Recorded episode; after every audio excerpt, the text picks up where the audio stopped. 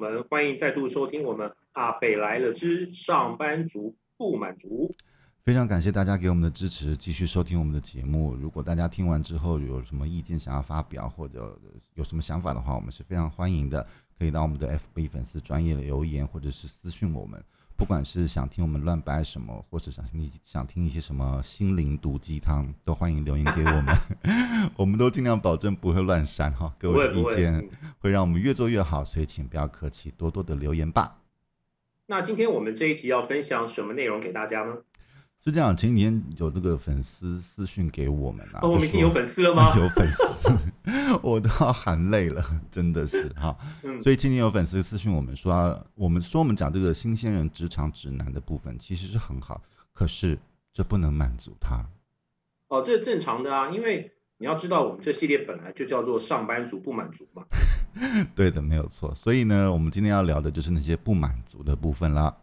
啊，那个不满足的事情实在太多了，从那个薪水啊，到职位啊，到工作量的不公平，太多了。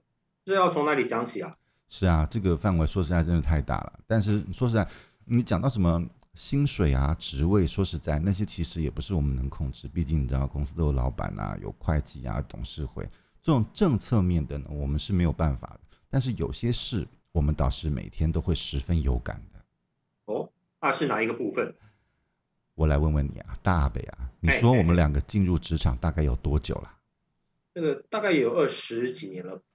啊，是的。那么我请问你，你有没有被人暗算过，或者是吃过什么闷亏呢？呃，说到这个，嗯，我这样讲好了，如果这些明刀暗枪加起来的话，嗯，我应该可以领到了残障手册，这样你有懂吗？我完全的 understand 啊，所以这就是我们今天要谈的这一篇了哈。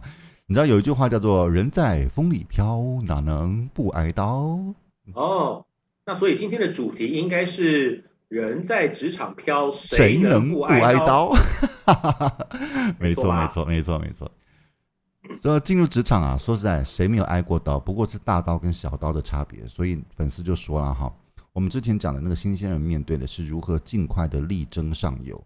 啊，那是我们要谈的是有资历的人要面对的是怎么安身立命，对不对？说的是啊，职场里面什么形形色色的人都有，真的也很难说谁好或谁坏。嗯，但有时候我们总是会突碰上一些突发的人事物，那些实在是令人防不胜防。好，那么我们今天就来聊一聊我们在职场上挨过的那些刀，遇过的那些猪队友吧。那既然乔爸今天感触良多，不如就从乔爸你先来吧，说说看你挨刀的那些精彩时刻吧。哎呀，我的精彩真是何其多啊！我我想出来，我想你一定是最熟悉的那一个了。是的。好，那我来讲几个小小的例子了哈。如果能够对那些也正在挨刀的朋友能有所贡献的话，也算是善事一桩，那就拿走不谢吧，啊！是功德无量啊！是的，哇，好，说到挨刀啊，其实，在某个程度上来讲，你如果没有一定的价值，其实你是挨不了刀的。哎，这怎么说？我们假想啊。如果你在公司里面，你你的贡献度也不高，你也事实际上不是身居什么要职，嗯、说穿了就是一个不容易被看到的小职位。说实在，你挨刀的可能性相对是比较低的，这个你同意吗？哦，我懂你意思。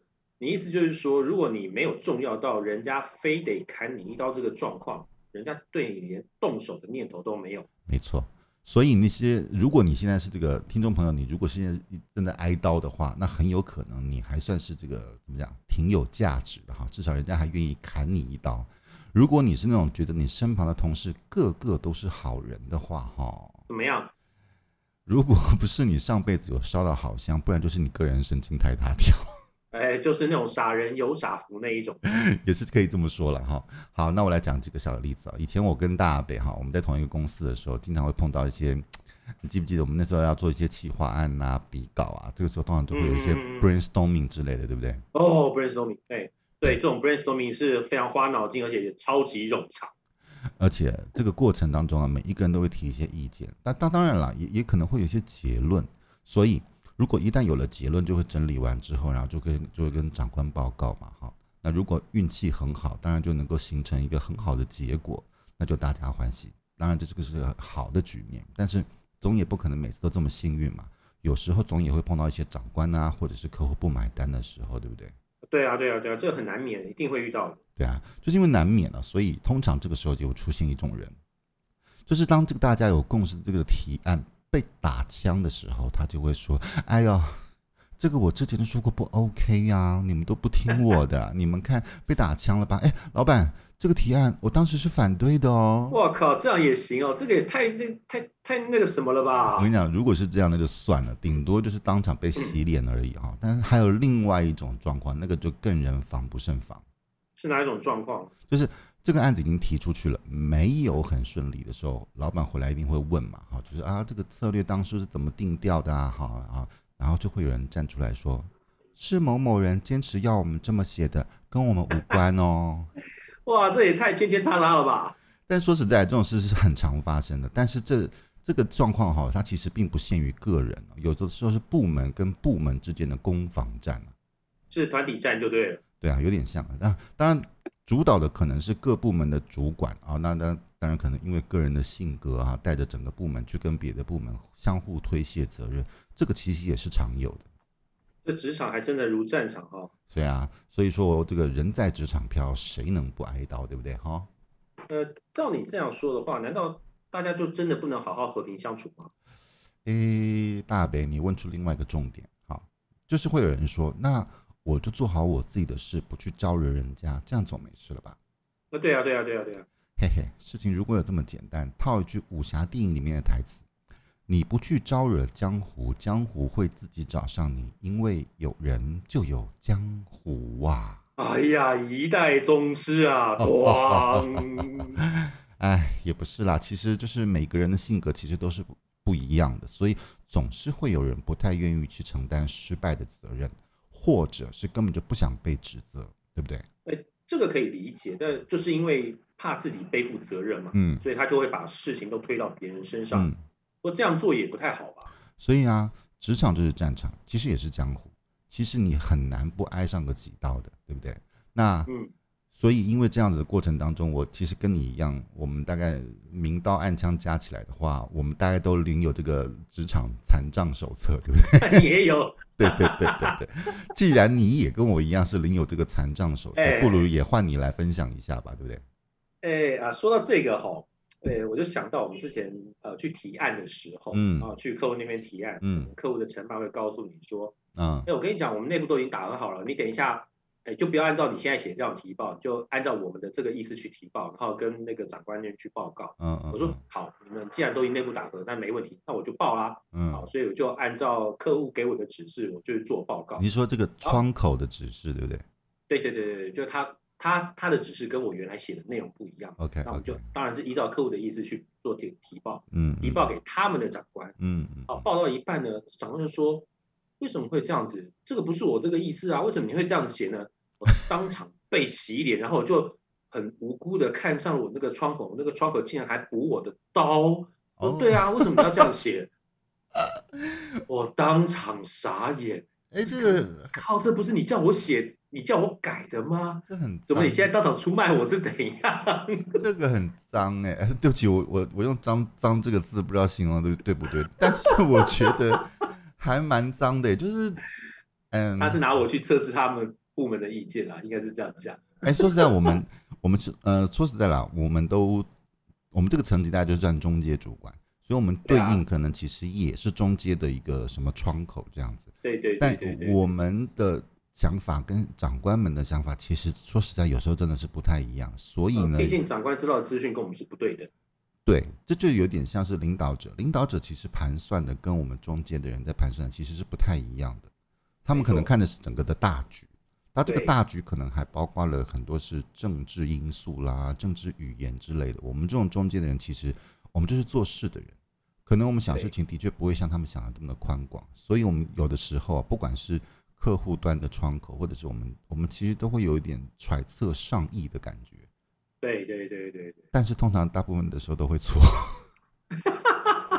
然后我背后就多了好大一把刀，真的是很很很很可怕哎。所以这个，我觉得看起来你也是感慨万千了哈。是啊。啊，但是哈，我们今天做录这一集节目，我们不能只吐苦水，说早说好，今天还是要来开示一下的哈。对啊，不能只是抱怨嘛，总是要有解决之道啊。对，那你有什么高见？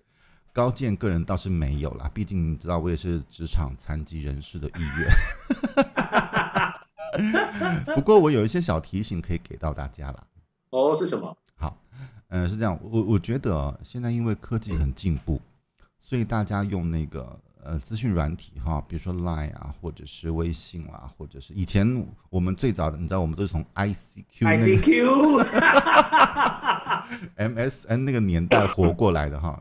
啊，没错没错。我们利用这样子的方式来沟通的机会变得很多哈。那是，但但是有时候又因为懒得打字，所以就用觉得用讲电话是比较省时间的。